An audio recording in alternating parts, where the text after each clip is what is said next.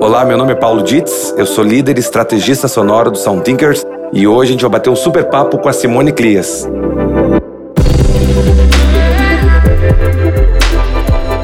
Gente, hoje a gente está aqui com a Simone. Simone Clias, uma super locutora e tem vários outros atributos que a gente vai descobrir agora nesse papo rápido e gostoso aqui com ela. Simone, obrigado pelo papo, pelo tempo. Oi, Paulo. Oi, pessoal que está ouvindo a gente. Eu que agradeço esse convite desses parceiros de longa data. A gente já fez coisas incríveis juntos, muitos desafios. Vocês já me provocaram bastante e eu fico muito feliz de estar aqui com vocês nesse momento agora no podcast. Obrigada. Legal. A gente está trazendo uma reflexão muito acerca do som e né, o nosso foco muito em torno das marcas, mas é inevitável que num momento como esse a gente também fale muito no aspecto humano da coisa, né? Do momento que todos nós estamos vivendo, né? Não só enquanto marcas, mas enquanto indivíduos também. E aí falando de voz, né? Que é uma coisa, é um talento que tu tem muito nato. A gente queria discorrer aqui um pouquinho sobre qual é o papel da voz nesse mundo atual que a gente está vivendo agora, né? E não só como as marcas podem se apropriar disso, mas como que as pessoas podem se dar conta do poder que tem uma voz em passar uma mensagem, né? Tanto no momento de preocupação quanto no momento de, de passar uma mensagem positiva. Então, eu queria te convidar para esse bate-papo aí. É, você tocou num, num grande ponto, né? A voz, ela passa tudo, né? A voz passa tudo que a gente está sentindo. E como a gente agora está cada vez mais no seu canto, né? Então a comunicação está sendo muito através da voz mesmo. É, tem vídeo, chamada, que a gente acaba vendo a pessoa também, mas como você mesmo comentou, as mensagens no WhatsApp que revelam muito do que, do que a pessoa está sentindo e passando. E mesmo nas locuções e tudo, a, a, a voz ela carrega toda a tua trajetória, tá dentro da tua voz. Você pode modelar ela, você pode interpretar de um jeito ou do outro, mas a voz tá lá, né? Então, você mesmo comentou que eu achei muito interessante que você recebeu, às vezes, um, algumas mensagens mais agitadas ou nervosas das pessoas e você respondeu essas mensagens também por voz, mas com controle de voz, com uma calma, passando aquele acolhimento, aquele acalanto. E, e muito mais do que isso, o que você fez também foi escutar. Né? Porque eu acho que a voz está muito ligada com, com a escuta. Você escutou a pessoa, você viu que ela estava precisando de alguma orientação, uma conversa, um apoio naquele momento e você devolveu para ela. Então, é, o que a gente está precisando hoje é falar e ouvir, e escutar, acolher porque todo mundo está passando por, esse, por essa montanha russa de emoções a cada dia por causa do Covid. Mesmo quem está bem, eu, eu, eu, sou muito grata pela minha profissão não ter sido afetada tanto como várias outras, mas eu tô dentro de um mundo, eu tô dentro de uma realidade e se eu paro de olhar para o meu umbigo e vejo do meu lado, a gente tem que ter cada vez mais empatia e tentar usar a nossa voz e o nosso poder para acalmar as pessoas, né? E nossas ações também, né? Fui profundo agora, mas. mas acho que tem uma, uma, um ponto de. que já vinha acontecendo de humanização das marcas. Me chamou muito a atenção um comunicado do Itaú há pouco tempo, de um fundo que eles criaram para ajudar no Covid. E quem fala, se não me falha a memória, é o próprio presidente. Isso me chamou muito a atenção porque isso humaniza, né? O tom de fala dele ali, ele é, obviamente, em razão do momento atual, ele é sério, né? Ele, ele, ele tem uma densidade, mas ele humaniza né? Mais do que a gente ter ali uma voz é, que possa estar tá falando um texto, eu tenho uma pessoa que está expressando o movimento de uma marca de uma forma concreta, real. Eu vi isso na Latam também. Logo no começo da crise, né? O, o presidente botou a cara mesmo, né? Para falar, gente, é isso. Nós estamos fazendo isso e eu tô aqui representando a minha turma, né? Então, é, a gente está vendo cada vez mais esse, esse movimento de. Isso é uma coisa que a gente já tinha visto, não é de hoje, né? Porque a força da voz e o crescimento da voz nesses últimos anos é, é gigantesco, né? Então, a gente é impactado pela voz na hora que a gente acorda até a hora que a gente dorme. Então, na hora que você acorda e aí você vai ouvir uma mensagem no WhatsApp. É voz. Aí você vai entrar no carro quando a gente podia andar de carro normalmente e a gente ligava o Waze. Aí ligava um podcast. Tá, então você tá lavando a louça, não sei o que lá, tá ouvindo podcast. Aí você quer fazer uma receita diferente, hands free liga a assistente de voz. Fora os comerciais, né? Fora os avisos sonoros dos lugares públicos, comerciais de TV, tutorial de internet, audiolivro. Isso a gente já, a gente já vê um crescimento do, do da voz, né? E com os devices, né, da, da, das assistentes de voz e as casas conectadas, aí é um caminho sem volta. Como é que você está vendo essa avalanche aí de, de pedidos de voz aí, né? De inteligência artificial com voz? Porque é, uma coisa que a gente vem batendo muito para marcas daqui de fora é o fato de que daqui a pouco tem que ter uma tomada de decisão se a marca vai ter uma voz proprietária ou se os seus produtos vão ter uma voz proprietária, porque uh, chega um ponto, e a gente está sempre pensando à frente, né? Como, como que vai ser daqui a 10 uhum. anos? E pode se tornar uma esquizofrenia total. Você chegar na sua casa e todo mundo tá falando com você, né? A geladeira, o micro-ondas, a televisão, é o carro. O produto vai ter uma voz ou a marca como um todo de carros vai ter uma voz? Vai estar tá adequada ao usuário, né? Ou mesmo a voz, por exemplo, do Google, vai caminhar por esses diferentes dispositivos ao longo do, da, da, tua jornada. Como é que tu tá vendo essa é explosão aí de, de desejo de voz sair? Muito inteligente isso que você falou, né? Porque você já tá numa outra camada, né? Não é só mais as marcas terem uma voz proprietária, mas às vezes cada produto dela, eu, eu nem tinha pensado nisso. Muito interessante. Tem todo sentido. É, o Google ele saiu na frente de várias marcas porque o Google oferece opções. Então você pode optar por uma voz é, masculina desse jeito, uma voz feminina desse jeito. É, a maioria das assistentes, falando Alexa, Bixby, é tudo, é, são vozes femininas, né? Você não tem nem a opção masculina. A Cortana acho que também não tem. A, a, Siri tem, o Google tem, mas o Google tem mais que qualquer um. A Alexa é aquela coisa que a gente tinha comentado, né? De, da predominância das vozes femininas também. E aí a gente já entra noutra história tal. Mas sim, como a gente comentou, que a voz ela passa os atributos da marca. Então é interessante até pensar que o produto também pode ter uma voz ou não, ou de repente a marca guarda-chuva tem uma voz, mas que serve para todos, mas essa voz também pode ser trocada se o consumidor quiser. É, a gente tem uma infinidade de possibilidades, tudo para a gente pensar, né, o que, que a gente pode escolher. Tem uma questão que a gente vivenciou com um, há um tempo atrás com uma, um grande banco fazendo trabalho de voz aí. A gente fez um trabalho que a gente chama de psicodinâmica vocal. Então, é um trabalho bem consistente que é, é transferir a características de uma persona para características vocais. Isso é incrível, porque pensa, a turma mais antiga que está nos escutando, né?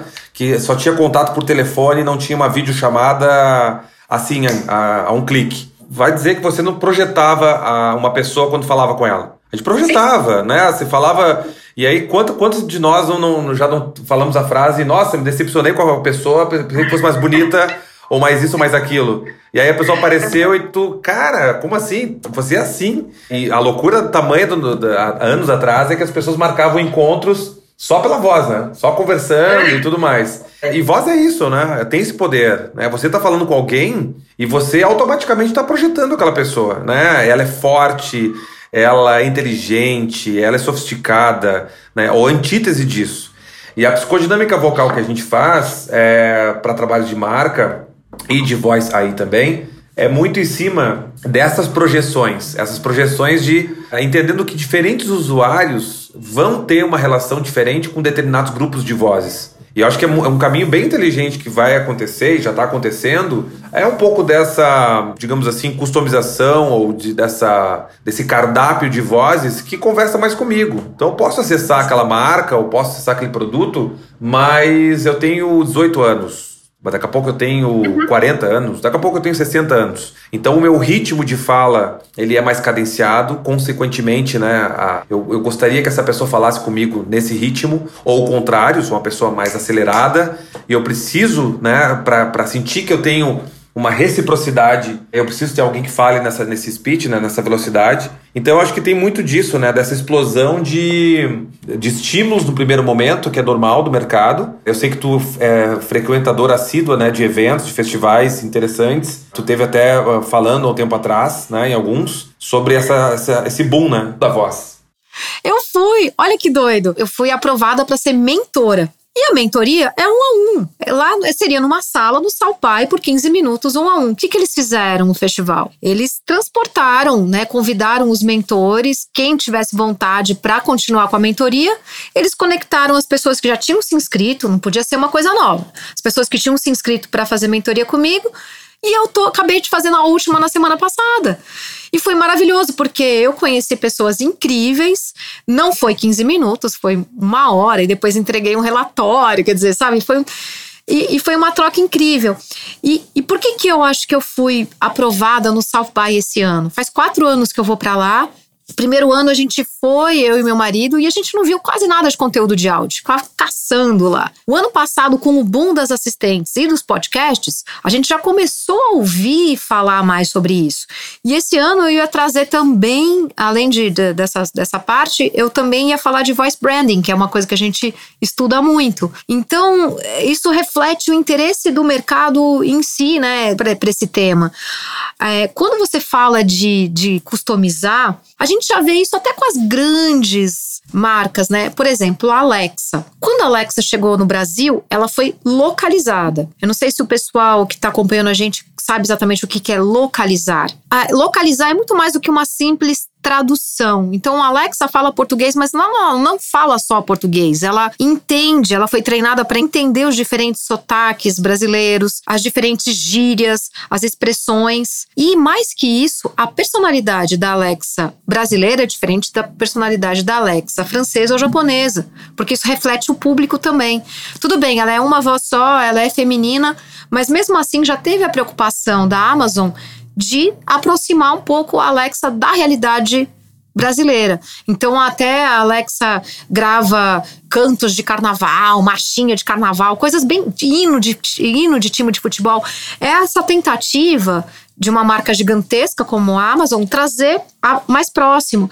E outra coisa que a gente vai acabar vendo mais para frente também, com a facilidade de gravar, vocês estão fazendo isso, você sabe, cada vez está mais fácil de gravar a voz inteira. Os sotaques também poderão ser reproduzidos daqui a pouco. Então, você tem um banco, sei lá, que atua no Nordeste, sei lá, às vezes você pode ter uma assistente voltada para lá que fale com sotaque de verdade, de lá. Quanto mais próximo, quanto mais próximo da gente, melhor. Tô ouvindo seu sotaque gaúcho. Eu amo seu sotaque, é o sotaque da minha mãe. Então já me causa uma simpatia isso. Mas às vezes uma pessoa lá do Nordeste vai falar: pô, por que, que esse gaúcho tá falando comigo? Por que, que essa paulista tá falando comigo? Queria, queria, um, queria um cara aqui, meu, queria um meu amigo falando comigo. Então, acho que é mais, uma, mais uma, uma camada que a gente vai entrar daqui a pouco também.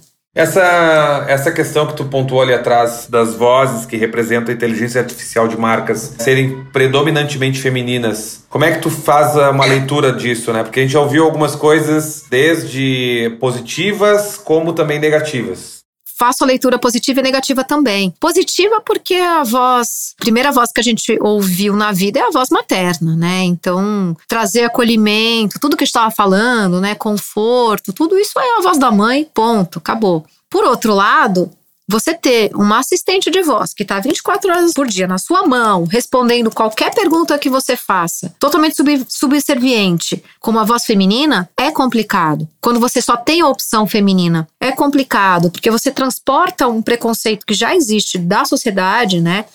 97%, eu acho que nem vou falar direito números, mas a grande maioria dos cargos de assistentes e secretárias são ocupados por mulheres. E a gente vai transportar isso para o virtual. Então, as vozes que estão nos servindo 24 horas por dia são vozes femininas. E aí, a gente está reproduzindo comportamentos dos humanos para as máquinas. E aí isso pode até afetar as crianças, né? Então, isso é uma coisa sabida até lá fora que está muito mais esse mercado está muito mais consolidado do que aqui no Brasil, das crianças respondendo mal para as professoras, ou para as tias, ou para as mães, porque elas aprendem a falar com ordens. Alexa, faça isso.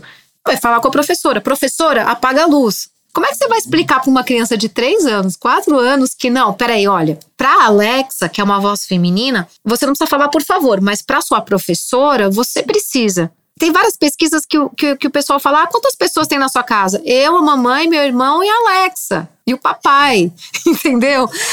Então, é, como é que você vai separar isso na cabeça das crianças? É, é uma coisa que a gente tem que pensar, né? Tudo bem, É, é, eu poderia ficar 10 podcasts falando com você sobre isso, porque é um assunto que me interessa muito. Mas é, é, é para se pensar. É para se pensar quando que a gente usa a voz feminina, masculina, quando a gente usa uma voz sem gênero, é a saída, não é?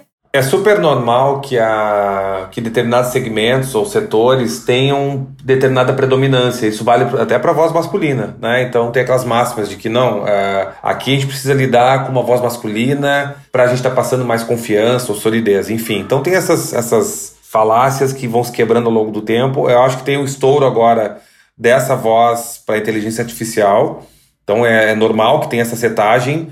A gente ouviu isso já de outras, outros parceiros, até num podcast anterior, falando com uma, uma fono. É, ela trouxe muito essa questão de um grupo que ela está, inclusive, é, de mulheres, falando, questionando por que, que a mulher tem que ser servil, inclusive nesse ambiente. Né? Por que, que um homem não pode servir também? E pode. Então, eu acho que as discussões elas são válidas, são válidas para regulamentar, são válidas para balizar, para harmonizar.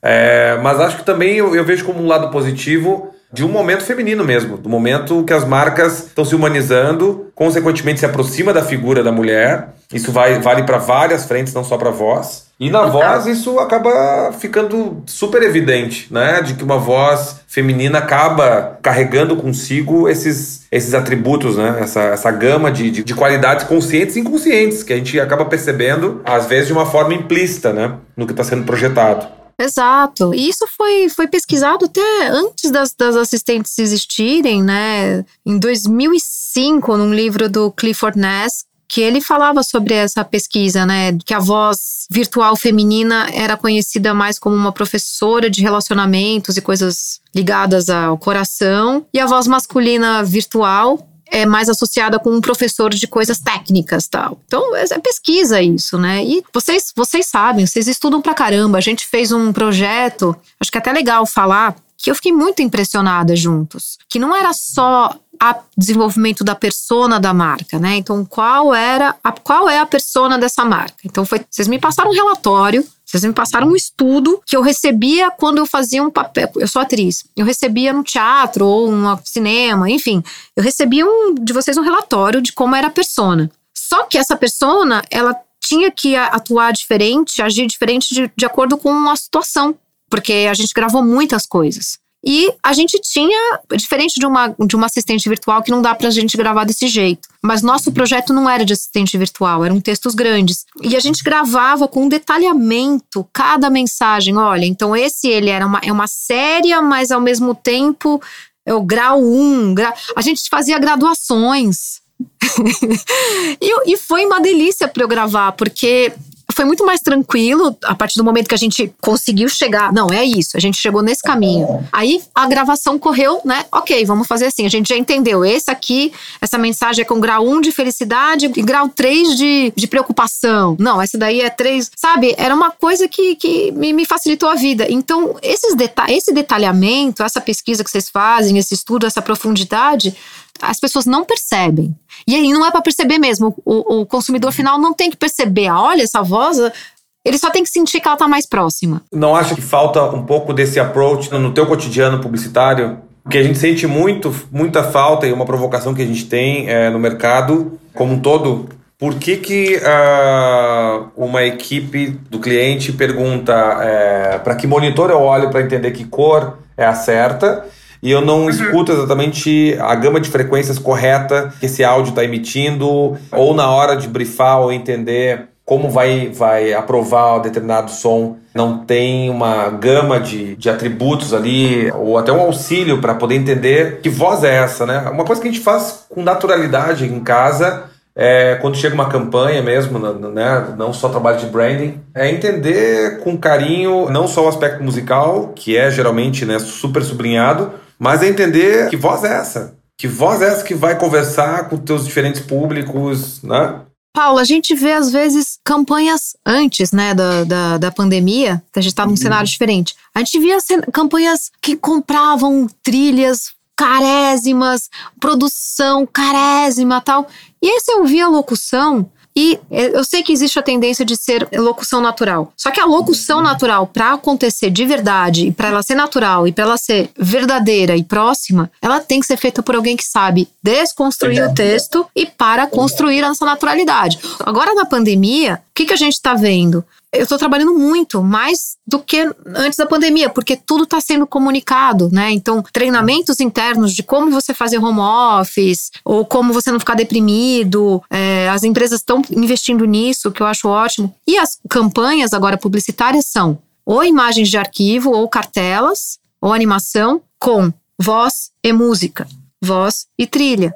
Isso é o que vai diferenciar elas, porque a imagem você não pode, você não pode abrir câmera agora. Então as imagens são todas muito parecidas. O que vai diferenciar agora é isso. Então a gente sente, e, e eu tô estudando isso e eu vejo quando as, as, campanhas são feitas por colegas meus que são treinados e, e levam aquilo a sério, você vê que a campanha ela cresce. Outras campanhas a gente querendo fazer voz natural e você vê que tá forçando, entendeu? Que faz aquelas pausas, assim, ah, que alguém tentando fazer uma voz natural. Hum, às vezes já chama o profissional direito que sabe fazer, ou não compra uma trilha branca. Eu sei que às vezes a, a questão de grana também tá complicada, mas o que que tá acontecendo? Muitas campanhas de hoje em dia estão com a mesma trilha porque as, os bancos são limitados. Então, é, eu acho que é uma, é uma hora de você investir, já que está economizando de abrir câmera, né, investir mesmo em profissionais, tanto de voz quanto de, de trilha. Eu queria te fazer uma pergunta uh, final, assim, divertida. A gente sempre finaliza os nossos papos perguntando que sons que te agradam no teu cotidiano e que sons que te perturbam. Olha, eu vou ficar bem emotiva agora, tá? Nessa pandemia, os sons que me agradam nessa pandemia é ouvir a risada da minha avó, quando eu consigo alegrar ela.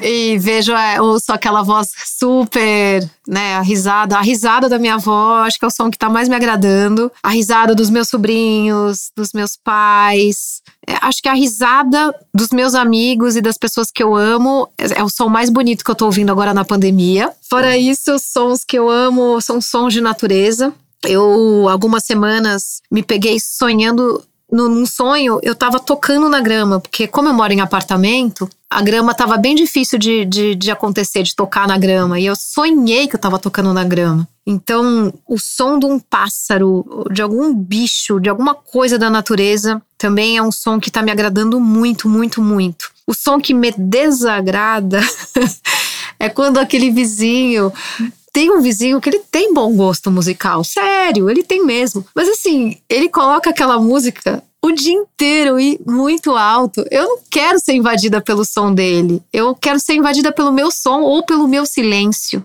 né? Então, esse som me desagrada.